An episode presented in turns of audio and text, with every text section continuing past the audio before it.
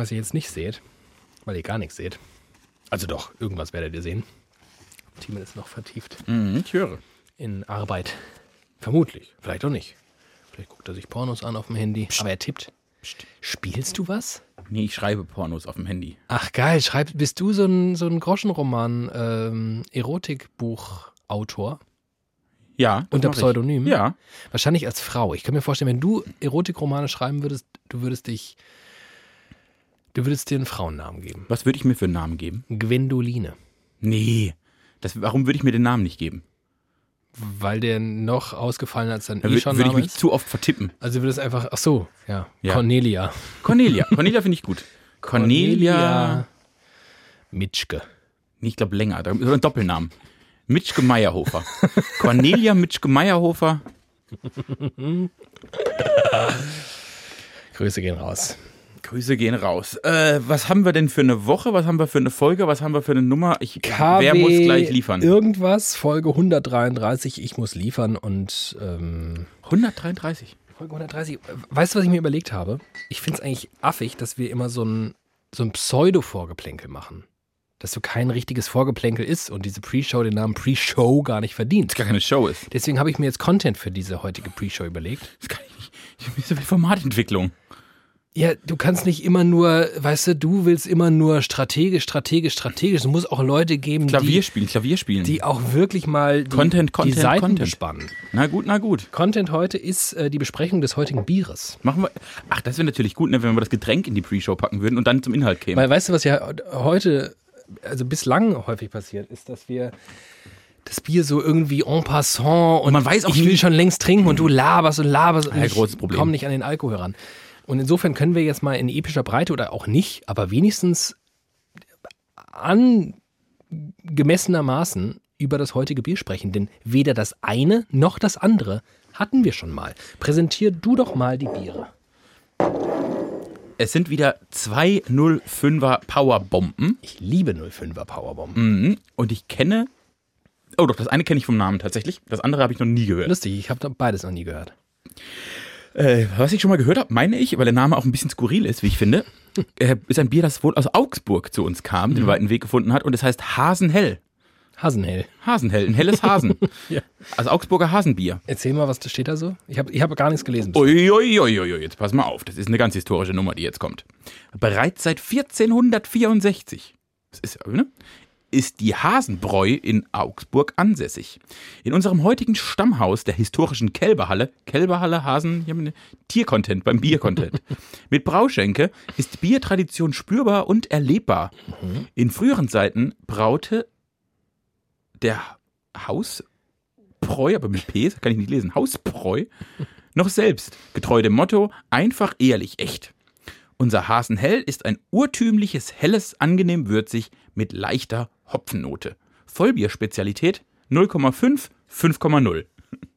Verstehst du? Ich verstehe gar nichts, aber ich finde es klasse. Mhm. Und das nächste, das sieht schon ein bisschen moderner aus, finde ich. Ja, also ist, ich glaube, es ist der Versuch, eine bayerische Moderne herzustellen, weil du siehst im Hintergrund natürlich das Blau-Weiß des Freistaats, denn es kommt auch dieses Bier, ist ein helles und kommt auch aus dem Freistaat, kommt aus dem wunderschönen Freising. Da war ich ja schon mal in meinem Leben, Warum, warum ist man da? Weil das so ein Vorort von München ist und da ist eine, da ist die technische Uni hat dann quasi ein, Aha. da kann man Menschen besuchen, die da wohnen. Äh, das, und daher trinken wir jetzt das Moi-Bier. Moi. Oder heißt es Moa? nee, das heißt Moi. Moi. Moi. Ja, gib mir Bel- Belgisches Bier. Moi. Moi, helles. Ich mag mein helles. Mag, mag, mein,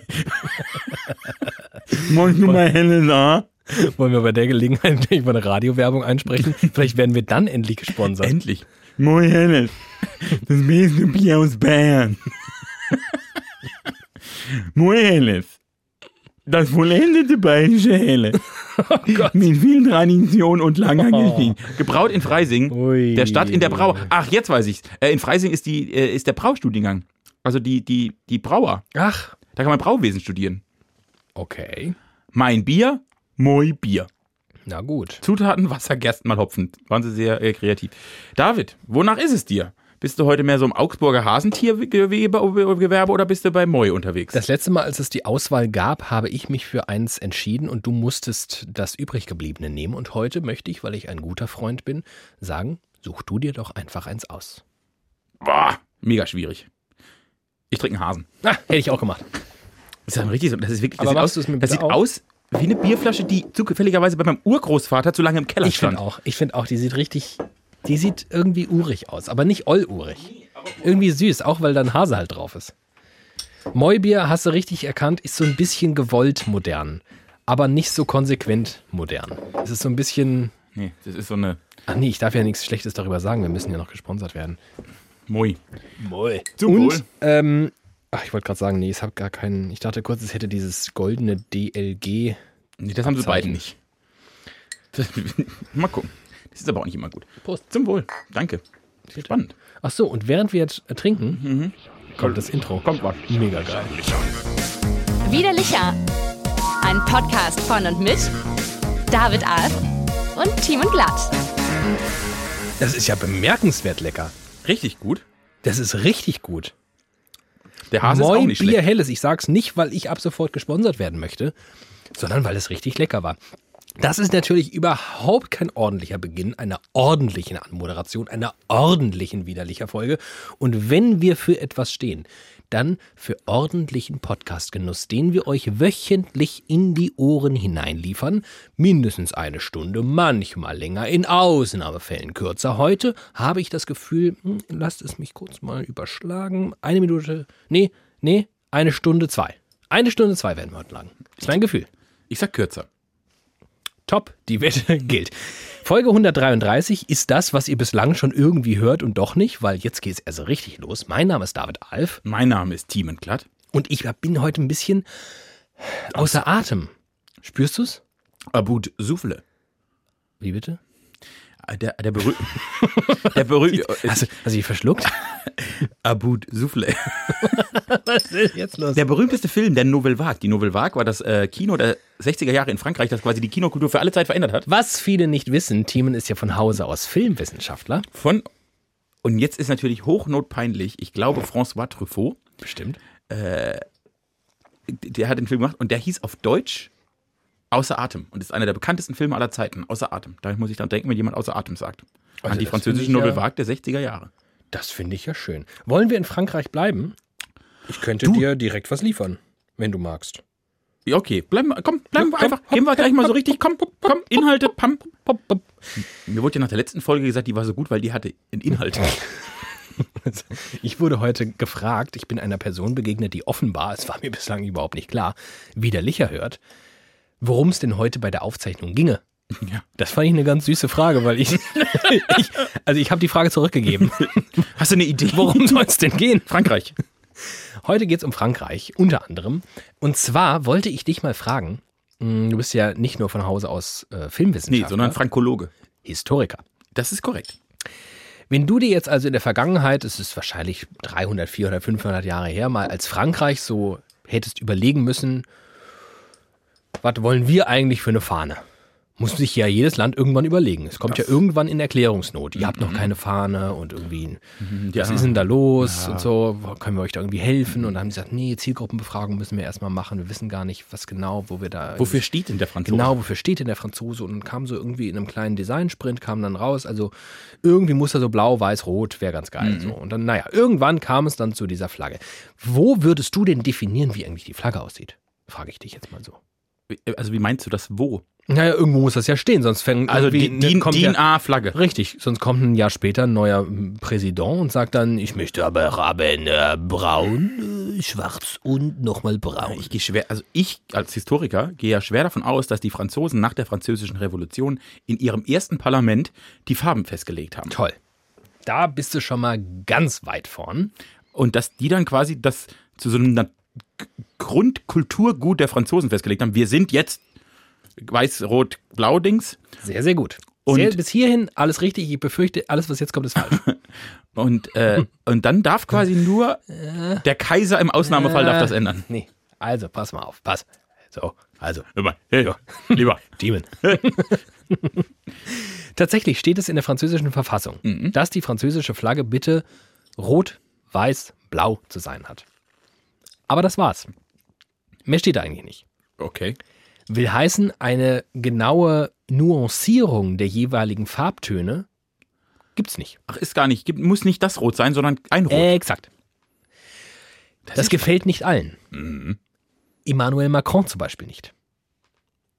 Und der hat ja jetzt, ach, man könnte sagen, er hat viel irgendwie zu tun, Ja. aber er hat offenbar immer noch Zeit, sich darüber Gedanken zu machen, ob der Blauton der französischen Flagge eigentlich der richtige Blauton ist. Mhm. Er hat diesen Blauton jetzt geändert. Hat er? Hat er. Hat er? Hat er gemacht. Das ist Einfach ja, so. Das ist eine verrückte Also er fand's kacke. Ihm war der Blauton nämlich zu hell. Und jetzt kommen wir nämlich zur französischen Revolution. Er wollte nämlich ähm, den Blauton tatsächlich der französischen Revolution anpassen und zwar zu einem Marineblau werden lassen. Das Blau der französischen Flagge wird künftig dunkler, als es jetzt ist.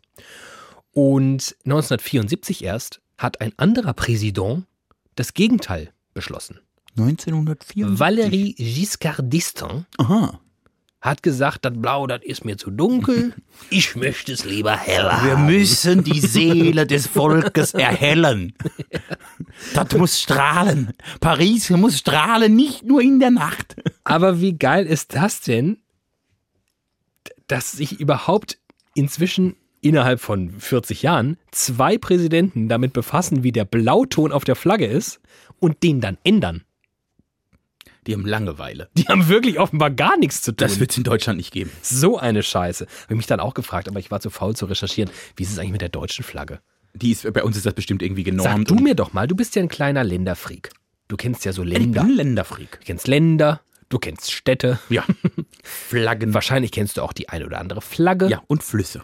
Wahrscheinlich kann man das allein schon durch ähm, ausreichenden Fußballkonsum ganz gut, ne? Das ist ein, äh, ein erster Schritt gewesen. Verrate du mir doch mal, was deine Lieblingsflagge draußen ist. Ist das schwierig. Oh Gott, ist das schwierig. Hei, hei, hei, hei, hei. Das verändert sich ja auch, weil der Geschmack sich über die Jahre verändert. Hm. Ui, was ist denn meine Lieblingsflagge? Ich, also, ich habe, glaube ich, gar keine. Ich habe ich hab viele Flaggen, die ich irgendwie lustig finde. Mhm. Zum Beispiel, jetzt, wenn ich nicht falsch bin, ist eine meiner Lieblingsflaggen im Humorverständnis eines Deutschen die Flagge von Uganda. Uganda-Flagge. Es ist jetzt übrigens eine interaktive Podcast-Show hier. Ihr müsst jetzt an dieser Stelle bitte googeln, so wie ich. Uganda-Flagge. Oder benutzt irgendein anderes suchmaschinenoptimiertes Gerät, wie zum Beispiel DuckDuckGo. duck, duck, go. ähm, Ugandas Flagge. Oh, das ist ja süß. Ne? Das ist wie so eine Mischung aus besoffenen Belgiern mit Deutschen und einem Hahn. Richtig. Es ist einfach eine gedoppelte Deutschlandflagge mit ganz vielen kleinen schwarz-rot-goldenen Streifen. Und in der Mitte sitzt einer der lustigsten Vögel, die ich jemals gesehen habe. Ihr seid ja süß. Aber das ist tatsächlich ähm, keine Deutschlandflagge, denn es ist schwarz, äh, gold, rot und ich glaube ja fast, das ist dann eher Belgien. Aber ich bin da auch ganz Vielleicht, also Belgien hat mal sehr viele Teile von Afrika eingenommen.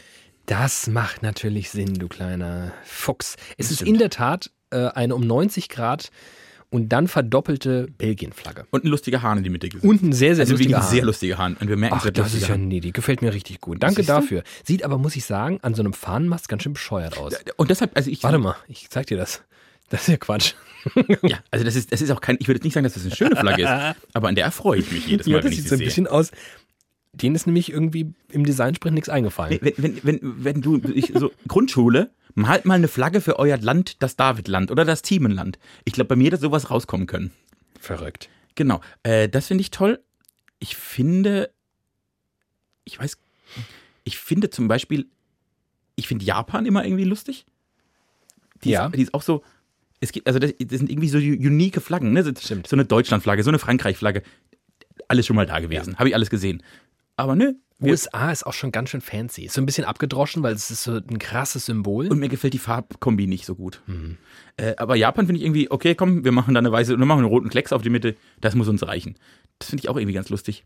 Und in, in Asiat, in, im arabischen Raum haben viele irgendwie noch eine Palme oder eine Pflanze drin. Das finde ich auch immer ganz schön. Ich finde es schön, wenn in der Mitte noch so ein Akzent, ein Akzent ist. Ja, das verstehe ich. Hm, Finde ich gut. Ich habe nicht so einen Flaggenbezug. Ich habe ähm, jetzt mal so überlegt, also was ich ähm, spannend finde, und ich glaube, es ist der Union Jack. Mhm. Ähm, so die Commonwealth-Flagge, die irgendwie alle Flaggen der er Commonwealth-Staaten beinhaltet. Ja, sich Das zusammenbaut. ist sehr, sehr klug gebaut, Ja. finde ich. Sehr, sehr klug. Dann ein bisschen skurril die Flagge von Norwegen, die auch ganz viele Flaggen anderer Länder beinhaltet, wo ich glaube, gar kein Bezug. Das ist einfach Zufall. Also ich habe gerade mal geschaut, in der Flagge von Norwegen kann man, wenn man sich, muss man sich jetzt vorstellen, einfach kleinere Rechtecke rausstanzt an den richtigen Stellen, folgende Flaggen anderer Länder rausstanzen. Indonesien, Natürlich, Polen, klar. Finnland, Frankreich, Niederlande und Thailand. Bisschen verrückt. Flaggen, auch so ein bisschen, auch ein bisschen komisch. Als Kind hatte ich ein Flaggenbuch.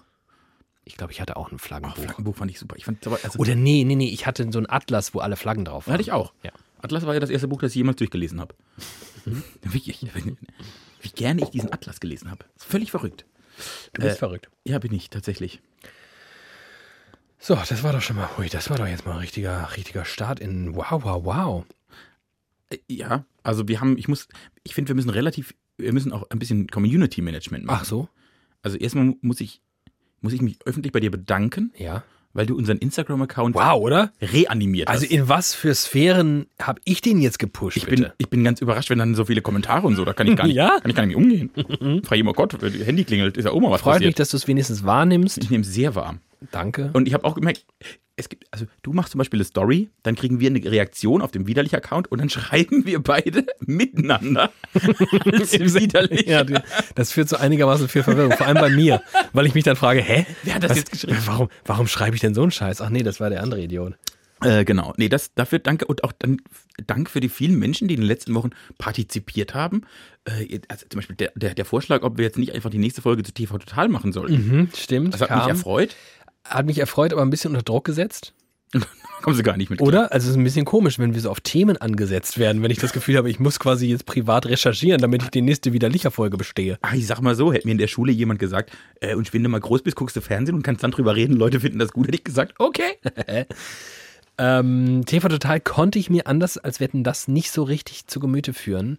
Aus ähnlichen Gründen, glaube ich. Bei Wetten das war der Druck zu groß. Ich habe die Quoten von TV Total gar nicht gesehen. Auch sehr erfolgreich. Nee, also nicht, Wahnsinn. nicht wetten das, aber in der, in Wahnsinn. der 14, 14 bis 49-Jährigen, also der werberelevanten Zielgruppe, wie man im Fachjargon sagt, äh, 25 Prozent Marktanteil. Und das ist ja auch so verrückt, weil ich habe ja vergangene Folge schon offenbart, dass ich ein großes Wetten das Kind war. Mhm. Aber ich war ein noch viel größeres TV Total Kind. Und das ist halt wirklich TV Total war die war die Sendung aller zwischen 87 und 92 Geborenen. glaube ich auch. Das ist das ist die Fernseherinnerung. Und vor allem Für für, für Kerle, muss man auch sagen. das Schon mag, eher eine Typensendung so. das mag sein. Aber Als ähm, die noch lief, hatte ich gar keinen Kontakt zu Frauen. Aber auch. ja, und ich wusste gar nicht, dass welche gibt. weiß ich gar nicht. Ich Ähm, ähm, nicht mit zu tun. Und eigentlich müsste es mich ja also total abholen und es tut es halt einfach gar nicht. Ich glaube sogar, selbst wenn Raab das machen würde, nicht. Ich will, ich finde da- das, da- ich finde das so okay, dass dieses Kapitel einfach beendet wurde. Warum? Und dann in diesem schäbigen ollen Studio. Auch da, auch da äh, würde ich natürlich die Folge gucken, wenn Raab mal wieder im Fernsehen wäre, guckt man halt rein, weil Raab Ja. wieder im Fernsehen ist. Ich find's lustig, dass die dem Fernsehen alles zurückgeben, was es noch hat. Seine Geschichte. es hat keinen Zukunftsaspekt und schon gar nicht mehr für junge Leute. Das findet woanders, also die, Naja, Joko und Klaas schaffen es hin und wieder, ne? Naja, aber nee, die haben jetzt ja auch nichts. Das stimmt, aber Wer steht mir die Show, ist schon bemerkenswert. ist bemerkenswert gut. Erfolgreich.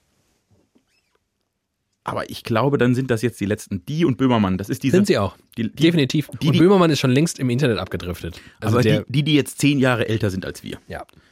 So die End, End 30er, Anfang 40er. Ja. Das sind die letzten, die Ihr noch. fahrt das jetzt noch nach Hause. Ihr macht das jetzt noch 20 Jahre und dann macht ihr die ganzen Revival-Shows und dann ist das okay. Was Joko und Klaas noch da rauspumpen aus dieser Cash-Cow, ne?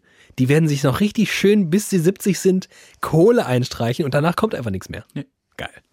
Finde ich ganz geil. Das ist, es ist Fernsehen hat seine Geschichte. Mhm. Spannend. Irgendwie spannend. Es triggert mich halt nur so halb, muss ich gestehen. Also Ich finde Sebastian Puffpaff ganz gut. Also so als Typ, ich mag den. Ich kenne den gar nicht. Ich kenne ihn nicht, ich nicht mit. Tatsächlich, kenne ich, Hallo, kenn ich nicht. Der ist, sie war schon sehr oft bei der Anstalt, Gucke ich nicht. bei der Heute-Show, Gucke ich auch nicht. äh, bei Dreisat. Gucke ich erst recht nicht. Guck ich nicht. Weiß ich gar nicht. Habe ich gar nicht, habe ich, habe ich nicht. Hab ich nicht. Hab Weiß ich nicht. Gibt's das Dreisat? Drei Seite irgendwo auf Programmplatz. Zwölf. 3000. Äh, der, nee, als halt so ein Kabarettist. Gut, können wir nicht drüber reden, David hat es nicht gesehen. Bist du zufällig über ein von uns sehr geschätztes, ich möchte sagen fast befreundetes Magazin, das Katapult-Magazin, auf den Ort der Welt ähm, gestoßen, der am weitesten weg vom nächsten Festland ist? Ich spreche von einer Insel. Die Insel, die am weitesten weg vom nächsten Festland ist. Ganz genau. Das muss ja irgendwo in der Südsee sein. Er ist im Pazifik, kann ich dir schon mal sagen. Ich hab, nein, ich hab's nicht, bin nicht drüber ge, gestolpert. Es ist eine Insel, die heißt Point Nemo. Mhm. Und diese Insel, die ist im Pazifik. Diese Insel ist doch ganz alleine. Hallo, Die liegt da einfach so vor sich hin und sagt, hallo, ich bin eine Insel. ist da jemand? Und dann kommt keine Antwort, kommt. weil das nächste Festland ist sage und schreibe 2688 Kilometer entfernt. Da muss man laut rufen. Also, es ist auf jeden Fall ein bemerkenswerter Punkt. Es ist quasi der Stereotyp der einsamen Insel. Wie würdest du dir jetzt, wenn ich dir das also so beschreibe, Point Nemo vorstellen? Wenn du also die einsame Insel so, mal die mir doch so mal, wenn du ein Kinderbuch machst und du malst mir jetzt Point Nemo. So Robinson Crusoe-mäßig. Da ist so eine kleine Insel und die hat einen wunderschönen Sandstrand. Da, da kommt man dann so an und dann guckt man auf sehr viel Grün, viele Palmen. Das sind ganz viele Palmen. An dieser Stelle möchte ich euch bitten, es ist ein interaktiver Podcast, googelt oder duckduckgoat doch mal die Insel Point Nemo und ich zeige Teamen jetzt gleich, während ihr noch da vor euch hin googelt, diese Insel. Und ich muss sagen, wow. Das ist doch, das Das ist, hat sich doch der liebe Gott als Gag überlegt. das ist eine Wandtapete. So sieht, so sieht ein, so sieht die Welt nicht aus. Das ist doch Wahnsinn. Das ist wirklich, wie wenn du als, also wenn du als Kind im Kunstunterricht ein Bild einer Insel malst. So wie malst, ich Inseln male. Also genau so. Also wirklich genau so. Das ist ja Wahnsinn. Wie das wohl gewesen sein muss, wenn man das nach 80 Jahren Kreuzfahrt mal entdeckt hat. Und wahrscheinlich ist das irgendwem passiert. Und dann kam der nach Hause und hat allen von dieser Insel erzählt. Und seither steht das halt in jedem Kinderbuch. ich, ich glaube halt, der ist dahin und dachte, okay, okay, jetzt bin ich unterzuckert, jetzt bin ich, so sieht die Welt, der, hat, ja- der hatte voll, voll die Hallus. Also, Halluzination. Wunderschön. Das ist wirklich. Aber die ist auch so klein. ja, da kann so ein Mann wohnen, eine Familie, ein Robinson Crusoe. Was würdest du denken? Die hat ja im Umfang 300 Meter, 400. Hier, das ist, äh, ist äh, ein, Verrückt. ein guter Bauplatz auf dem Land halt. Spitzenklasse. Apropos Bauplatz. Was ist denn heute mit dir los? Ja, ich deliver hier halt. Das ist meine Rolle hier in der neuen Staffel. Finde ich gut. Immer weiter. Apropos Bauplatz. Du lebst in Frankfurt am Main. Ja. Du lebst inzwischen schon so ein paar Jährchen hier. Fast fünf. Verrückt.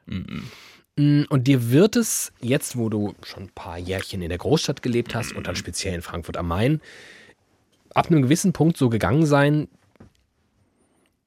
dich kann die Stadt wahrscheinlich durch wenig noch so überraschen und schockieren. Ist, äh, ich habe da letztens drüber nachgedacht, wie, wie skurril es ist, wenn man als Dorfkind in die Stadt zieht und dann wirklich, ich weiß noch, ich bin da nach Mainz zuerst in die Stadt gezogen und bin eine Woche immer so nach oben guckend vorbeigelaufen, weil ich so hohe Häuser nicht gesehen habe. Und jetzt wohne ich halt in fucking Frankfurt am Main, wo wirklich hohe Häuser stehen. Merke ich nicht. Ja. Und nicht nur die Häuser sind natürlich irgendwie bemerkenswert, auch die Menschen. Ganz besonderes Völkchen. Und ich sag mal so, nimmst du irgendwie, sagen wir mal so, du nimmst aus 50 Leuten blind fünf raus und steckst die nach Blittersdorf. Kannst du davon ausgehen, dass die irgendwie anders aussehen als Blittersdorf? Die fallen auf. So. Und jetzt frage ich dich mal, mir ist heute was passiert. Mir ist ein Mensch begegnet, der mich, der in Frankfurt am Main geboren ist, viele Jahre, deutlich mehr als fünf hier verbracht hat. Sowas habe ich noch nicht gesehen. Hast du noch nicht gesehen? Also, das fand ich. Und jetzt frage ich dich mal, was, was müsste ein Mensch mit sich bringen, nur rein optisch, Dass er dich? damit du oder auch ich aus dem Zug raussteigst. Also ich kam aus der S-Bahn raus, er wollte rein und ich dachte, hä? Und ich musste mich richtig umdrehen, weißt du, wie auf dem Dorf. So, wie sieht der denn aus? Normalerweise würde ich jetzt sagen nackt, aber das macht dir eigentlich auch nichts. Nee, nee, nee. Da fällt Da- ich bin in mehr auf. Sachsenhausen aufgewachsen, das ist ein Stadtteil von Frankfurt. Stadtbekannt in Sachsenhausen, der nackte Jörg. Ja, Der nackte Jörg war in Sachsenhäuser, der hat, der ist immer nackt rumgelaufen. Freunde nennen es Nackenhausen. Oh Gott, ich bin verschluckt. An einem sehr schlechten Witz. Er ist gestorben an einem sehr schlechten Witz. Oh Gott. Äh, ich habe mir gerade überlegt, was, was glaube ich, so ein Stadtkind wie dich komplett irritieren würde, wären so Leute, die ich früher immer gesehen habe. Also so jemand, so ein Opa mit so einer karierten Jacke, mit so einem Schlapphut, der, der irgendwie mit einem Stock durch die Gegend läuft. Nein. Das Gegenteil. Ich kann dir kleine Hints geben. Es war ein Kind. Ein Kind, Ja. Blinkschuhe. Ey, bist du verrückt? Da würde ich mich umdrehen. Alle Kinder haben blinke Ja, aber da, muss man sich ja umdrehen. Nein, ich, ich war wirklich. Ein ich Kind dachte, im Anzug. Ich musste mich. Ein Kind im Anzug. Sehr gut. Nein, aber ein Kind im Blaumann. nee, das ist auch, auch das kennt man auf dem Dorf sehr, sehr es gut. War, es war, ich steige aus der S-Bahn aus und vor mir kommt ein Kind und es, der war um die zehn. Und der stand da in einem Blaumann mit so Arbeitsschuhen, Stahlkappen Ja. und so richtig versifft. Also jetzt nicht, das war kein Kind, das einfach seine Mama Bist so lange genervt sicher, hat. Das ist ein Kind und nicht ein sehr kleiner Mann. Der, vielleicht hatte der diese Benjamin Button-Krankheit. ja, genau. Nein, nein, nein, das war ein Kind. Nein, nein. Und es war kein Blaumann, den er sich einfach ausge angezogen hat, weil er so hübsch ist, sondern der hat den benutzt. Der hat quasi da, weiß ich nicht, gemauert. Also- Aber der war zehn. Ich weiß noch, als ich so alt war, und du weißt, ich bin jetzt bei Gott kein Handwerker, wollte ich unbedingt eine blaue Latzhose. Unbedingt. Weil die, alle Menschen, die ich kannte, die männlich und alt waren, älter, hatten immer Arbeitshosen, also Bla Blaumann an. Immer. Mein Opa, mein Opa hat das sein ganzes Leben getragen. Außer wenn er in die Kirche ist und bei Feierlichkeiten. Aber sonst immer Blaumann, immer. War die Standardausrüstung. Und ich wollte unbedingt eine blaue, und die habe ich irgendwann bekommen. Also ich finde das jetzt nicht so krass. Ja, ja, wahrscheinlich. Wahrscheinlich ist es der eine Moment gewesen, wo es dich als Dorfkind in der Großstadt gar nicht schockiert hätte und ich mich umdrehen musste und gedacht habe, hat er das mit Absicht so dreckig gemacht, dass das irgendwie cool aussieht? Kind, ist es so. Halloween-mäßig noch oder was? Das war irgendwie so eine Verbindung von Welten, die sich mir gar nicht erschließt. Handwerk, Kinder. Hä? Fand ich, fand ich, fand ich komisch. Du bist ja ein guter Freund von mir. Danke. Und ich, ich lege ja auch einfach viel Wert auf dein, deine Sicht auf die Welt, wie du mir die Gesellschaft erklärst. Ich bin ja auch, ich bin ja auch ein kleiner junger Blaumann und verstehe es manchmal nicht, das große Ganze. Dann brauche ich so einen klugen Kopf wie dich. Und ich weiß, wir reden da eigentlich nicht mehr drüber in diesem Podcast, aber mich beschäftigt's wirklich und ich möchte drüber reden jetzt. Es ist ja diese Pandemie. Ach, richtig. Genau. Und gerade steigen die Zahlen in unermessliche Höhen. Oder Ja. noch messliche, aber sehr hohe. 324 heute? Wir schreiben Ihr- Dienstag. Wahrscheinlich ist es morgen 500. 500. Bis ihr die Folge hört, 500. so. Äh, und irgendwie weiß aber keiner, wie wir drauf reagieren sollen. Und jetzt spaltet sich diese Gesellschaft in einem Kampf wie selten zuvor äh, zwischen Impfgegnern und Impfbefürwortern, zwischen sollen wir testen, sollen wir 2G, 2G plus. Also irgendwie hat jeder Ideen, die alle so ein bisschen unterschiedlich sind, die, die sofort emotionalisiert und gegeneinander gehen. Und ich, der ich eigentlich gerne in solchen Diskussionen teilnehme und eigentlich gerne sagen würde, ne, wir machen jetzt, wir machen jetzt 2G plus und wer nicht geimpft wird, wird erschossen. So irgendwie. merke in mir, dass wie selten zuvor in einem derart gesellschaftlich relevanten Thema, ich meine, ich gucke Wetten das, weil ich glaube, ich muss das gucken, weil die Gesellschaft drüber redet, merke bei diesem Fall, ich sitze da und denke, pff, Leute, ich habe gar keine Ahnung. Macht, was ihr wollt. Ich, ich, ich, ich weiß es auch nicht besser. Ich kann, ich kann nichts Kluges dazu sagen. Ich weiß schon, dass ich, also ich bin, ich finde schon, nicht, nicht impfen finde ich aus Solidaritätsgründen gerade wirklich furchtbar. Aber macht man jetzt eine Impfpflicht? Ja, hat Vor- und Nachteile, macht man, also das ist so, ich, ich bin leer. Ich habe keine Meinung. Und das beschäftigt mich sehr. Weil es ja täglich krasser wird, eine Meinung zu haben, weil irgendwann fliegt uns der Laden hier um die Ohren, wenn das so weitergeht. Und, Das stimmt. Und niemand regiert. Das stimmt. Aber ich glaube, weil ich keine Regierung habe, bin ich, bin ich auch so. Bin ich so. Ich bin jetzt Nihilist. Ja, aber es ist ein bisschen gemein, weil eigentlich haben wir eine geschäftsführende Regierung, das Ja. wissen viele Leute nicht, ist eine Regierung. Also die könnten auch Dinge tun. Wir haben noch eine Kanzlerin, ne? Ja, man man genau.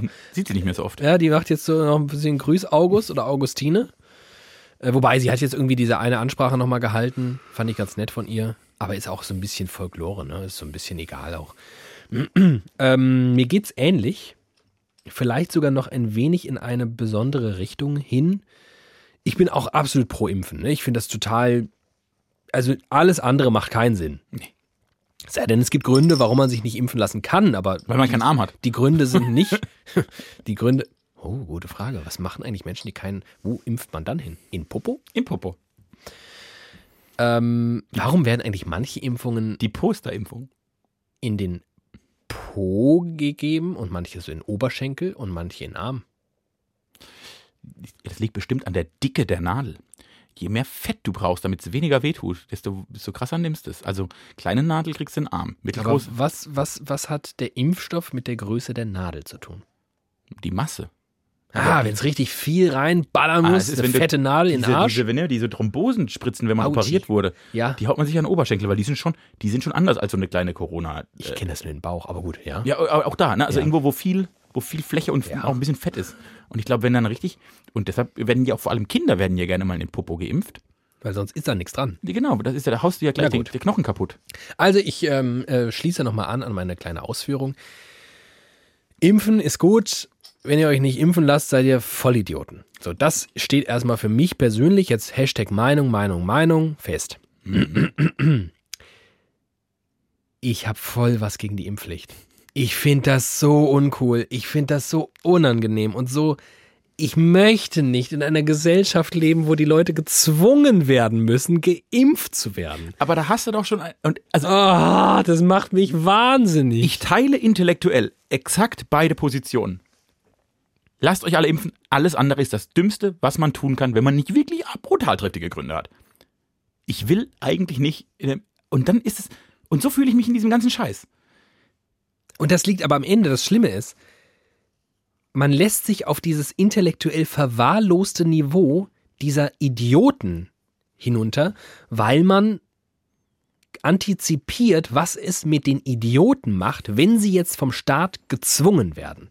Genau. Was gar nicht notwendig wäre, wenn sie einfach für Argumente und Fakten offen wären. Und das ist das Dramatische, dass, dass ein Jens Spahn sagt, eine Impfpflicht würde das Land zerreißen. Und daran glaube ich zum Beispiel nicht. Ich glaube, es ist wirklich eine marginale, aber sehr laute Gruppe, aber eine verschwindend geringe Gruppe an Menschen, die wirklich danach den Bürgerkrieg anzetteln möchten. Mhm. Aber die gibt's halt. Mhm. Und die denkt man dann irgendwie mit. Aber auch sonst denke ich, ich bin jemand, der seit langer Zeit dieses, diese dahergesagte Floskel verwendet, die Kruste der Zivilisation ist dünn. Mhm. Und in dieser Pandemie wird das so sehr zutage gefördert, wie dumm wir einfach sind, wie wir nichts geschissen bekommen, wie auch diese Pseudo-Zivilisation in Form von Deutschland ist ein Land der Bürokratie, wir sind so geordnet, wir kriegen alles hin. Nee, wir kriegen gar nichts hin, wir sind die Vollspackos. Die simpelsten Scheißbürokratien kriegen wir nicht hin. Wir wissen noch nicht mal, wer alles geimpft wird. Es weiß kein Mensch, wer kohortenmäßig in Deutschland geimpft ist, wer nicht geimpft ist. Ach, das haben wir irgendwie vergessen. Naja, wir machen jetzt mal die Impfzentren zu. Zwei Monate später, oh, wir müssen impfen. Oh, wir machen die Impfzentren wieder auf. Was für eine kopflose Scheiße. Ich bin nur noch müde. Und ich glaube, das trifft es. Deswegen geht es mir so ähnlich. Ich habe keinen Bock mehr. Ich habe einfach, ich habe keinen Bock mehr auf dieses scheiß Thema. Es kotzt mich nur an. Ich habe irgendwie eine Meinung, aber auch die wird, die wird kollidiert von einer entgegengesetzten Meinung, die, wir, die mir auch innewohnt, nämlich ich möchte das nicht. Ich möchte niemand sein, der eine Impfpflicht propagiert. Ich dachte ich zuerst, ich bin auch müde. Ich habe einfach keinen Bock mehr. Aber das stimmt nicht. Es ist viel schlimmer. Ich bin milde. Also wie du, dieses, nehmen wir das Beispiel Impfzentren. Machen wir zu, um zwei Monate festzustellen, huh, machen wir schnell wieder auf. Ja, natürlich. Weil keiner weiß, was wir tun, weil wir den Scheiß noch nicht gemacht haben. Ich bin, Nee, ich bin, dafür, ja, und das ist, nee. ich, und ich sage nicht, dass du gut, ich bin der Fehler. Ich habe ich hab so viel Verständnis. Und jetzt habe ich mich gefragt, ob ich quasi, weil ich ja prinzipiell gerne in die Anti-Rolle dieser Gesellschaft schl sch- schlüpfe, wenn jetzt alle eine Meinung haben und gegeneinander überhaupt kein Verständnis mehr haben, ob ich jetzt der Buddha in der Mitte Deutschlands werde und sage, nee, verstehe ich alles. Ich verstehe, Leute, ich verstehe euch jetzt alle. Ich verstehe euch jetzt alle. Ich glaube, Ich weiß nicht, was mit mir los ist. in einer gewissen Phase dieser Pandemie, so erstes Drittel von jetzt aus betrachtet, da waren wir beide ähnlich. Da haben wir schon mal ein ähnliches Gespräch darüber geführt, wo, wo viele sich schlecht regiert gefühlt haben und alle so geschimpft haben auf den fehlenden Impfstoff und man dachte so, naja, irgendwie, Alter, es ist schon wirklich jetzt eine ganz bemerkenswert besondere Situation. Wir sind hier seit ein paar Monaten drin und Alter, normalerweise werden Impfstoffe irgendwie über Jahre hinweg getestet und so, dass wir noch keinen haben, äh, leuchtet mir irgendwie ein und dass es da jetzt keine nationale Strategie gibt und dass wir diesen Föderalismus haben, wie wir ihn haben und so weiter, das leuchtet mir ein.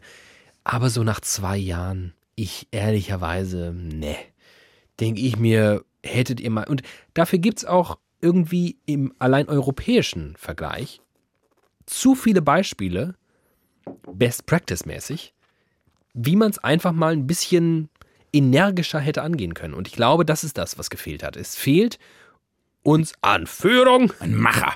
Wir brauchen mal einen Macher. Es kann auch nur ein Mann sein. Ein Macher. Irgendwie Leute, die es mal durchziehen. Und ich habe heute irgendwie, es war ein, im Zweifelsfall ein Tweet, auf keiner anderen sozialen Plattform finde ich irgendwie gehaltvolle Inhalte. Ähm, nur bei Tweet. nur bei Tweet. Ist, da bin nur ich, nämlich. ähm, da hat jemand geschrieben, warum kriege ich eigentlich von jedem Scheißprodukt bei Instagram geilere Werbung als für die Impfung? Ja, für, jeden, für jede Drecksscheiße, wo du weißt, Leute wie ich bestellen die und dann wird die nach sieben Wochen aus Taipei geliefert und es ist der letzte Rotz. Hallo, ich bin Jan, ich habe eine Sonnenglas für Deutschland erfunden. ja, genau. Oder diese Höhle der Löwenabklatsch mit der Schwimmbrille. Kriegst du die auch angezeigt? Nee. Oh, die ist so geil. Ah, Instagram weiß, dass ich eigentlich Schwimmer bin, von Hause aus. Ähm, richtig gut gemachte Werbung, aber ja, gab es irgendwie nicht. Ne? Die einzig geile Werbung, an die ich mich erinnern kann, ist die, die äh, Florida Reklame gemacht bleib hat. Zu Hause. Bleib zu Hause. Ja. Aber ja, und da frage ich mich, warum zieht ihr es nicht einfach mal durch? Ihr wisst, und das hat äh, unsere geschätzte Kollegin Mai in ihrem letzten Video einfach sehr gut auf den Punkt gebracht. Die ja zum Beispiel die Haltung vertritt, wir brauchen eine Impfpflicht, ja. weil alles andere ist keine Alternative. Die aber auch ihre Meinung verändert hat in dieser Pandemie, was ich auch spannend finde. Also was das alles mit uns macht. Ja, und das ist, ich würde wahrscheinlich natürlich am ehesten dazu neigen, wenn ich mich frage, okay, beide Szenarien, keine Impfpflicht versus Impfpflicht und dann schauen, wie geht es dann jetzt weiter. Na dann offenbar eine Impfpflicht. Ich finde es mega kacke und denke mir, was. Aber alleine versteht ihr es ja nicht, ihr Vollidioten. Ja, und die Alternative ist, dass wir jetzt mal die Karre so richtig gegen die Wand fahren und dann halt lieber nicht. So, dann müsst ihr halt jetzt irgendwie dran glauben und irgendwie ist es ganz schön traurig. Irgendwie ist es schon richtig traurig. Ähm, äh, Ach, ja. ein, ein, ein, ein entfernt bekannter Arzt hat am Wochenende gesagt, dass mit dem Impfen ist für ihn jetzt auch, auch spannend. Es waren mehrere Aspekte. Der eine war, dass quasi die, das Mitleid bei ihm oder mit äh, Kollegen äh, komplett weg ist. Also ne, am Anfang dachte man, oh, der ist ungeimpft, naja, trotzdem, komm, Mensch, der Arme. Und die sind jetzt an, in den, auf, den, auf den Intensivstationen so drauf, dass sie wirklich kein Mitleid mehr, oder jetzt, er kann das, bestimmt auch andere, aber in seinem Fall jetzt überhaupt kein Mitleid mehr mit diesen Ungeimpften, weil, Leute, wenn ihr das jetzt nicht gerafft habt, und er hat dann gesagt, er sieht das als gesellschaftlichen Intelligenztest. Oh Gott, ja. Und ich glaube das nicht ich habe auch da eine andere Theorie. Mein Gott, was macht diese Pandemie mit mir? Ich äh, betrachte das als gesellschaftlichen Solidaritätstest. Weil offensichtlich wirklich weite Teile der Bevölkerung nicht in der Lage sind zu erkennen, dass man sich nicht nur für sich impfen lässt.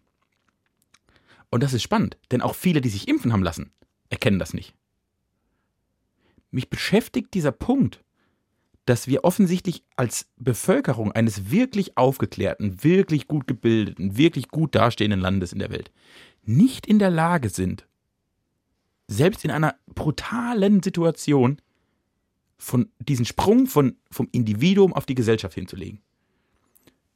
Und das beschäftigt mich am meisten zurzeit. Weil ich glaube, dass das im Kern der Ursprung all unserer Probleme ist. Und der zeigt sich jetzt halt nur in so extremen Situationen extremer.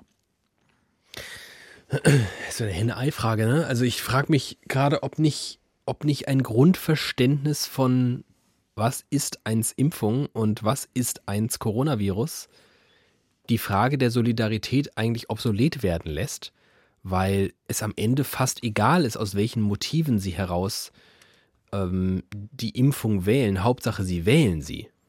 Ja, das ist, das ist ein pragmatischer Ansatz. Ich bin nicht so pragmatisch. Oder ich, ich will das nicht so sein. Weil Leute, die sich jetzt nicht impfen lassen, die stellen ja irgendwas grundlegend in Frage. Ja. Die Wirkung der Impfung, die äh, Verschwörung dahinter, die, ach, Corona ist eigentlich harmlos, es gibt keine Übersterblichkeit in Deutschland. Das sind ja so Sachen, die rangeführt werden. Und für alles gibt es entkräftigende, sinnvolle Argumente und Fakten, die belegen, dass das Quatsch ist. Und das ist der zweite Punkt meiner Milde oder auch meiner meiner Nonchalance, ich kann es gar nicht beschreiben. Das ist, wie du sagst, es ist eine rein emotionale Diskussion, weil eine, es gibt rational, es gibt keine Begründung. Also du kannst, du kannst in diesem ganzen Diskurs überhaupt auf gar keiner rationalen Diskussion zu einem Ergebnis kommen. Irgendwann muss einer den Raum verlassen, weil er angepisst ist. Es geht gar nicht anders, weil es gibt nur emotionale Aspekte, die dafür sorgen können, dass man sich nicht impfen lässt.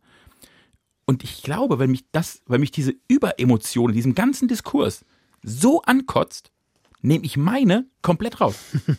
Ich, ich, ich entemotionalisiere mich, weil ich es nicht mehr ertrage. Ich ertrage das Gebrüll nicht. Ich ertrage aber auch das Gebrüll von, von Impfbefürwortern nicht. Mhm. Ich, ertrage, ich ertrage es nicht mehr, dass wir so dumm miteinander umgehen. Und das macht mich wahnsinnig. Und dann bin ich zum ersten Mal in meinem Leben, und du kennst mich und viele Menschen, die mich kennen, wissen, eigentlich bin ich der Idealist. Eigentlich bin ich der, der als, letzt, als erster mit der Fahne voranrennt für die gute Sache, egal für was. Hauptsache es für eine gute Sache. Und wir sind jetzt, weil ich immer glaube, wir sind eben nicht emotionalisiert, sondern nur, äh, wird schon, wird nichts, äh, alles egal. Und jetzt sind wir so überemotionalisiert, dass ich wirklich, ich kann nicht mehr. Ich, kann, ich habe keine Emotionen mehr für Corona. Weil ihr habt ja alle so viele. Hm. Ich zum Beispiel, was ich jetzt, was ich jetzt gesehen habe, was ich total nachvollziehen kann, wirklich, wenn ich es lese. In meiner, auf meinen Social-Kanälen haben sich sehr viele Mütter während St. Martin und 11.11. empört, dass quasi in Köln die völlig Bekloppten alle äh, Ja. zu hunderttausend auf den Straßen rumherren und sich Und an. es, und es keine St. Martins-Umzüge Und die. Kinder, und die, armen Kinder, die seit einem Jahr zu Hause sind. Ja. Und, aber das wurde sofort in einem, also quasi, die armen Kinder, alles so. Und ich kann das natürlich nachvollziehen.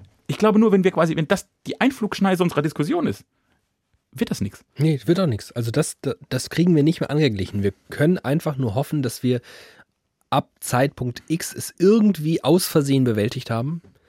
Weil wir jetzt noch irgendwie, ich habe letztens gelesen, irgendwo in Sachsen-Anhalt oder sowas gab es äh, Impfanreiz durch Schweinebraten und das hat wohl einen riesen Run ausgelöst. Übrigens, auch, ja. übrigens, genau, Best-Case-Szenario aus äh, anderen Ländern. Die machen das schon die ganze Zeit und machen es den Leuten so einfach und so bequem wie möglich, weil stellt sich raus, da draußen sind ganz viele Uninformierte, die es aus Bequemlichkeit immer noch nicht tun. Und es funktioniert. Ich kann mich da nicht reinversetzen, aber es funktioniert. Ich ja, kenn- dann tut es. Ich kenne aber auch eine Firma, die ihren Mitarbeitern zur Impfung 500 Euro Bonus bezahlt, wenn du dich impfen lässt.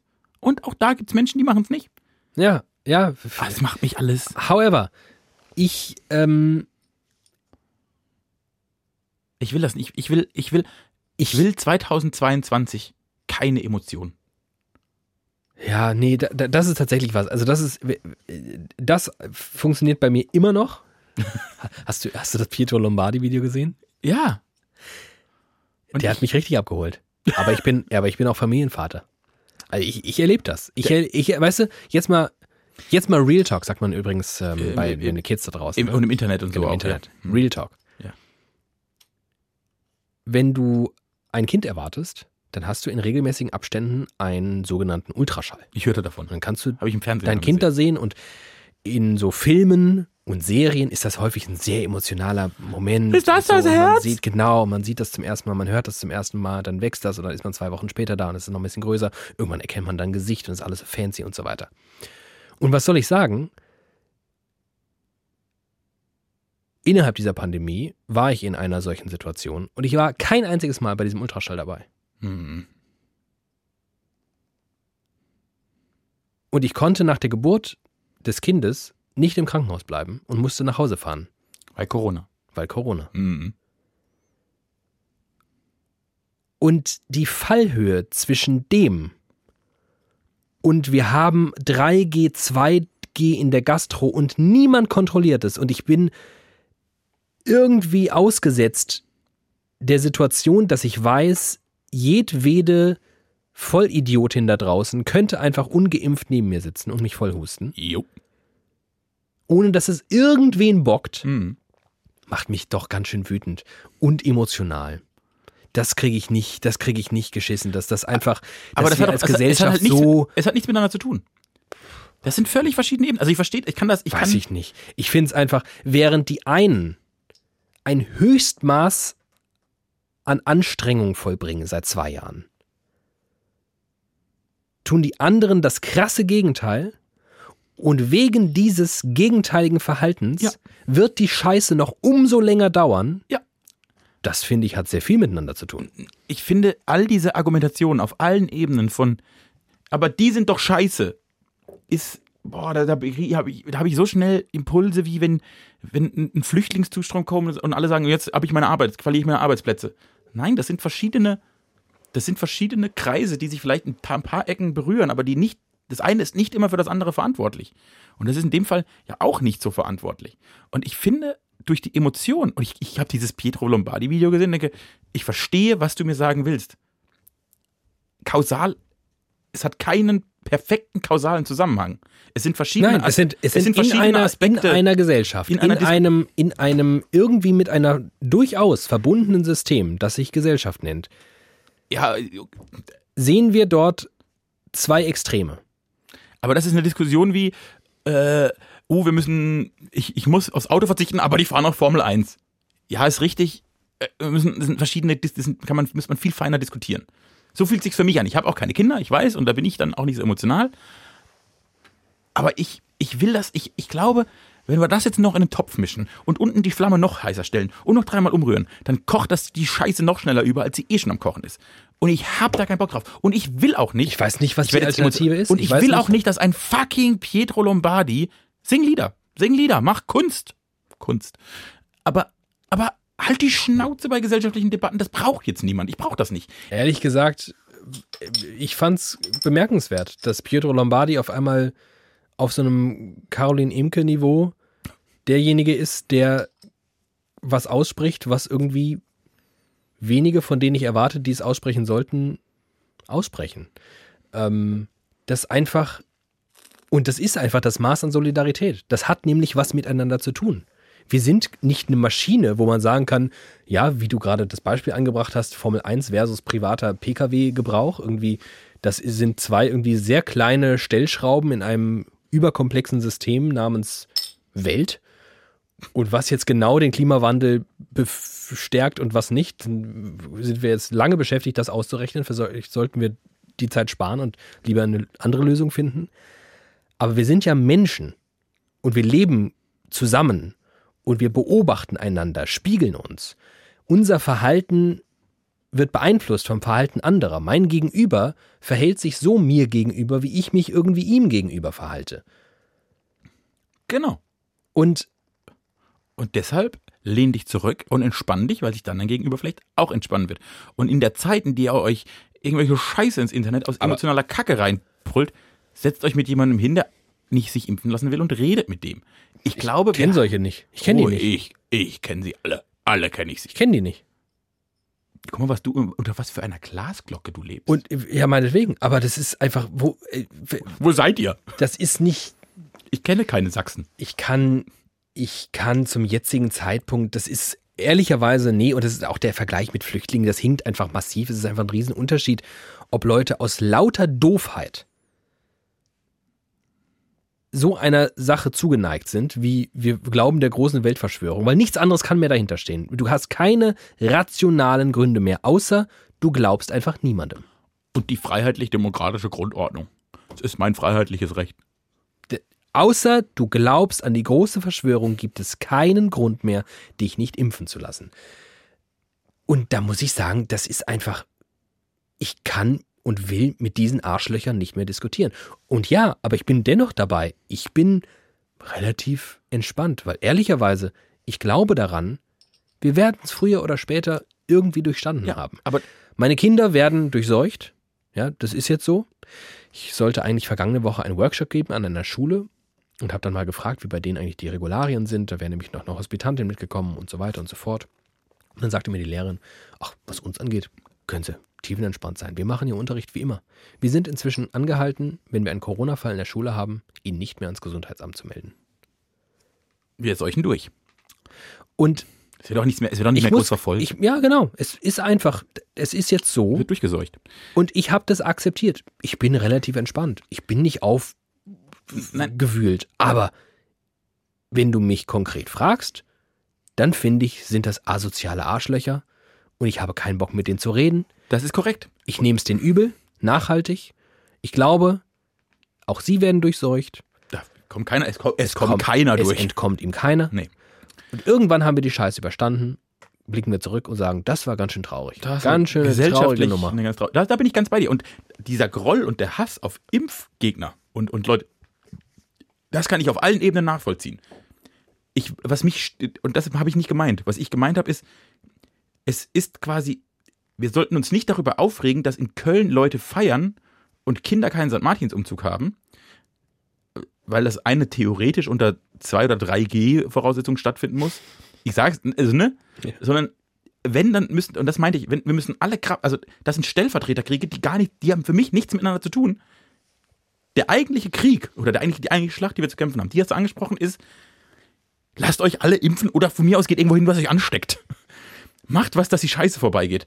Das ist das, was ich meine. Ich will nicht, dass wir aufgrund von Emotionen Dinge miteinander in Korrela- Korrelation Ja. bringen. Und das, und das Pietro Lombardi fängt genauso an. es- In Köln sehe ich 2000 Menschen, die machen das und ich zu Hause mache das. Stimmt. Das Problem ist aber weder das noch das. Das Problem sind die Arschlöcher, die sich nicht impfen lassen. Und, und wir kommen aber nicht zu, dem, zu der Conclusio, weil wir uns an diesem emotionalen Kreislauf zwischen, da feiern welche, die feiern nicht, oh Gott, was machen die jetzt? Und Gott, wo ist eigentlich die Politik? Darum geht's gar nicht. Das, das, das Problemfeld ist total klar. Also hört auf, Stellvertreter emotionaler Kriege zu führen und kümmert euch ums Problemfeld. Ja, das ist eine, eine, ein Abwälzen aufs Individuum. Was soll denn, was, also Pietro Lombardi hätte vielleicht sogar einen Hebel, aber, Ja, aber hallo. Wir können mal bei Angela Merkel anrufen. Die wird rangehen. Aber zu glauben, dass Individuen da draußen jetzt, also wa- wa- was, was bleibt denen anderes übrig? Ich glaube, was denen bleibt, ist eine Müdigkeit, eine Akzeptanz dessen, was Status quo ist, aber sich darüber zu ärgern, dass man, dass alle im selben Boot sind und alle eigentlich wissen, wir müssen jetzt alle mal kurz paddeln, damit wir da ans Festland kommen, ne? Auf die schöne Insel. Und dann gibt's aber Idioten, die paddeln in die andere Richtung. Die Idioten. Und dann gibt's Idioten, die runterspringen und ums Schiff rumlaufen, äh, rumschwimmen und es von vorne irgendwie äh, mit dem Anker befestigen. Da kann man sich, finde ich, schon ärgern drüber. Und ja klar, kann man jetzt irgendwie so eine Haltung entwickeln von, wir müssen da die Emotionalität aus der Debatte rausholen. So funktioniert der Mensch halt nicht. Also es ist ein bisschen und, egal. das, und da haben wir das Problem. so ist der Mensch. Ja. Der, und das ist, Anstrengend. Ich mag Menschen. Ste- Steine finde ich gut. Ich wurde heute Morgen gefragt, äh, wa- wenn, ich, wenn ich mir aussuchen dürfte, welches Tier ich mich verwandeln würde, was ich nehmen würde. Was habe ich für ein Tier genommen? es fällt mir gerade ein und es passt so gut. Oh Gott. Ganz kurze, ganz kurze Frage. Ich ähm, äh, mache es so abstrakt wie nur möglich. War es womöglich ein sogenannter Ja. Check-in? Ja. In einer Check-in-Runde wurde ich gefragt, hier, wenn du dich jetzt ad hoc in ein Tier verwandeln würdest, müsstest, in welches würdest du dich verwandeln? Dann hättest du dich wahrscheinlich hier in so ein, was habt ihr besprochen mit Anne? weißt du, dieses Nee, nee, ja, nee. Äh, ich hätte mich in einen Otter verwandelt. In Otter. Ja, weil Otter haben einen Lieblingsstein und mit dem spielen sie jeden Tag. Den haben sie in ihrer kleinen Bauchtasche, dann holen sie den raus und dann freuen sie sich, dass sie mit dem Stein spielen. Ich möchte aktuell. Warte mal, warte mal, warte mal, warte mal. ist geil, ne? Otter, Otter, haben einen Lieblingsstein. Otter haben einen Lieblingsstein. Und Den sie haben eine Bauchtasche. Sie haben eine Bauchtasche. Haben die so eine Eastpack-Bauchtasche? so eine Eastpack-Bauchtasche wie ein Känguru. Eine Känguru. Da haben die sie so, wie, haben die sie so quer über der Schulter, so Äh, eine nee, coole, nee. so Gucci-mäßig. Ich glaube, die haben, die, das ist das einzige Tier mit so einer, mit so einer Brusttasche eingebaut. Und da stecken sie dann, wie, wie du's Portemonnaie im Anzug, stecken die da ihren, ihren Stein rein. Nee, Das ist ja Wahnsinn. Äh, Otter sind sehr, sehr faszinierende Tiere.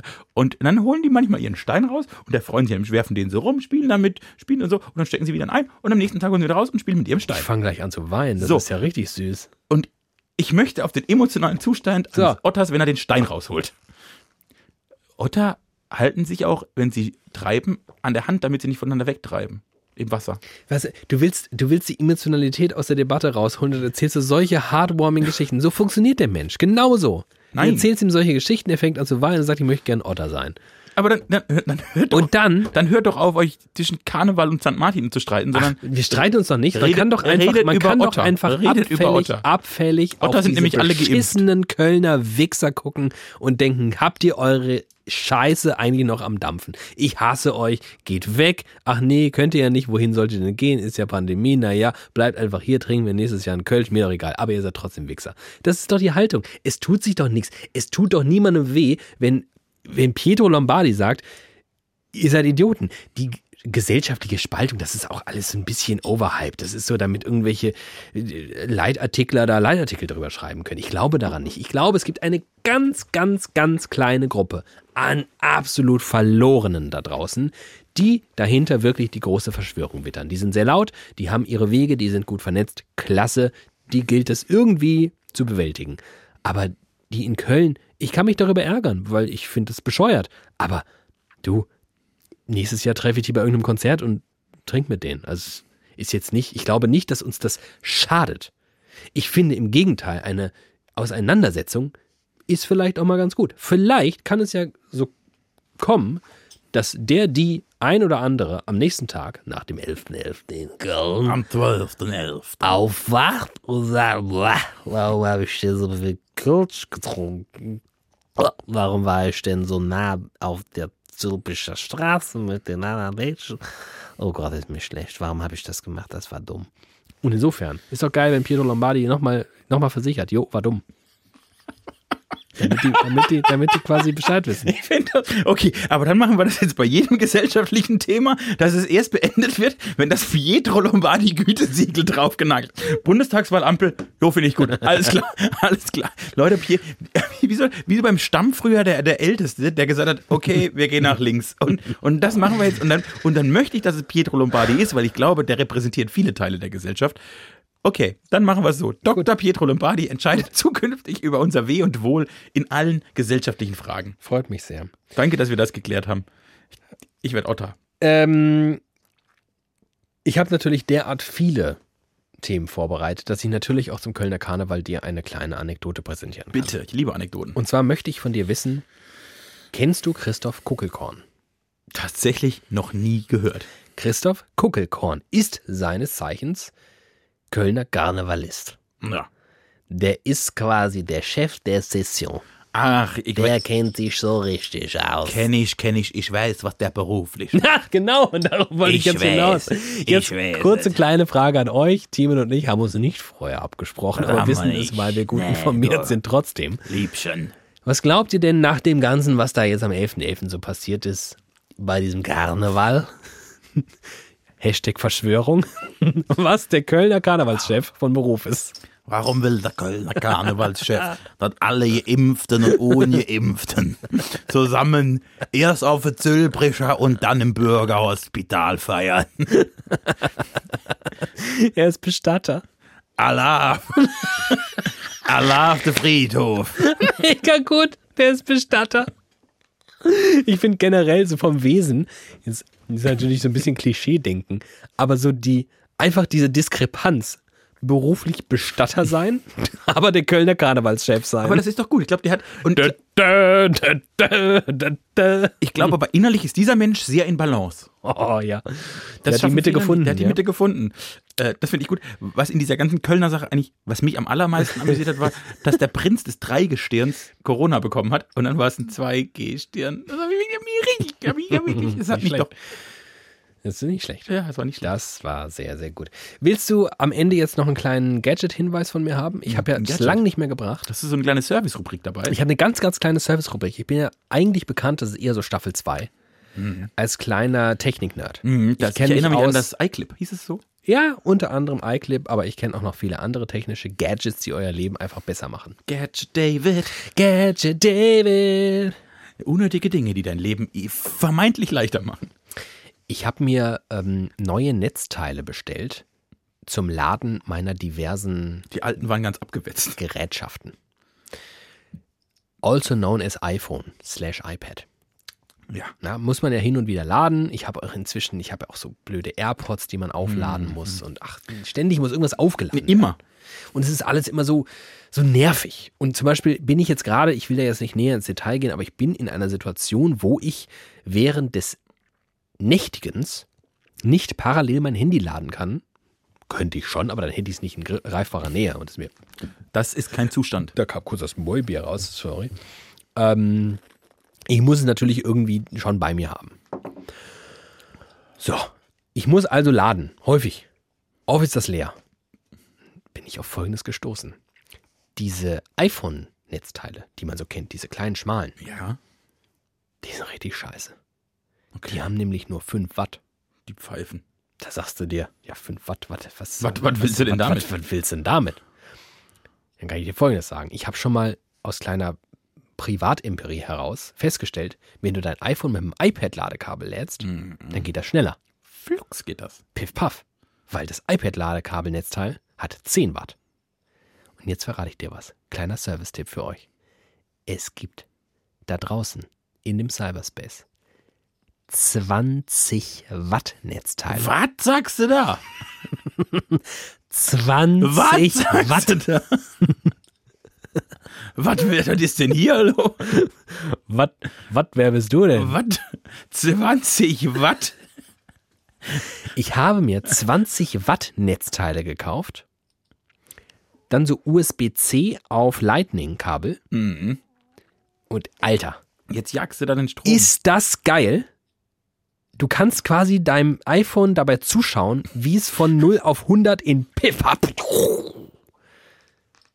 Ey, es ist kein Witz. Es ist, wirklich, es ist wirklich der absolute Burner. Du, danke. Äh, Was ich schon festgestellt habe, ich habe ein USB-C Ladekabel für meinen Laptop. Mhm. Und wenn ich das in mein iPad stecke, das ich auch mit USB-C laden kann, Macht's Piff Puff, geht ganz schnell. macht's Piff und geht ganz schnell. Ja. Weil Und wenn ich- mutmaßlich dein iPad-Ladekabel. Also ich kann folgendes sagen: Das äh, Otto Normal iPhone Netzteil hat 5 Watt. Ja. Das Otto Normal iPad Ladekabel Mhm. hat 10 und die allerneuesten USB-C iPad Ladekabel haben 18. Also schon ganz gut. Hm, doppelt so schnell quasi. Aber meine 20er und vermutlich auch dein Laptop Das müsste auch die Größenordnung hat halt richtig Power. Das heißt, ich bräuchte jetzt quasi einen Adapter, um damit auch mein Handy laden zu können. Und dann macht das. Genau, wenn du, vielleicht hast du äh, zu Hause eh ein Lightning auf USB-C-Kabel rumfliegen. Du Oh, hast ja vielleicht. wahrscheinlich, hast du irgendwie ein iPhone Ich Pro. habe ja oder alles auch. Scheiß. Auch also jetzt einfach bin ja so einer. Und ähm, Hab ja alles. genau, und dann geht's richtig schnell. Kann ich wirklich, also äh, mich hat das sehr erfreut. Man macht das nämlich flugs und dann macht's Piff Puff und das iPhone ist wieder voll. Ich finde es immer wieder toll, wie es uns gelingt in diesem Podcast, Leute eine Stunde mit Müll zu nerven, aber ihnen am Ende so eine kleine Piemont-Kirsche mitzugeben. Und ich habe vor allem, ich habe noch so lauter tolle Fun Facts hier auf meiner Liste und ich sage euch folgendes. Die verrate ich euch diese Folge nicht, sondern erst nächste Folge. Die werden ja auch nicht alt, hoffentlich. So sieht's nämlich aus. Spitzenklasse. Ich habe euch richtig lieb. Ich fand das eine schöne Folge.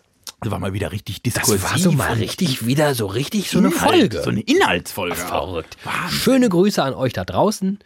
Ähm, ich habe mein Bier vor allem nicht ausgetrunken. Das ist, glaube ich, Ich auch nicht, aber Lang wir, nicht wir passiert. müssen jetzt auch noch sehr lange diese Folge ins Internet transportieren. so sieht's aus. Ich habe euch lieb, ich habe dich lieb. Tschüss. Tschüss.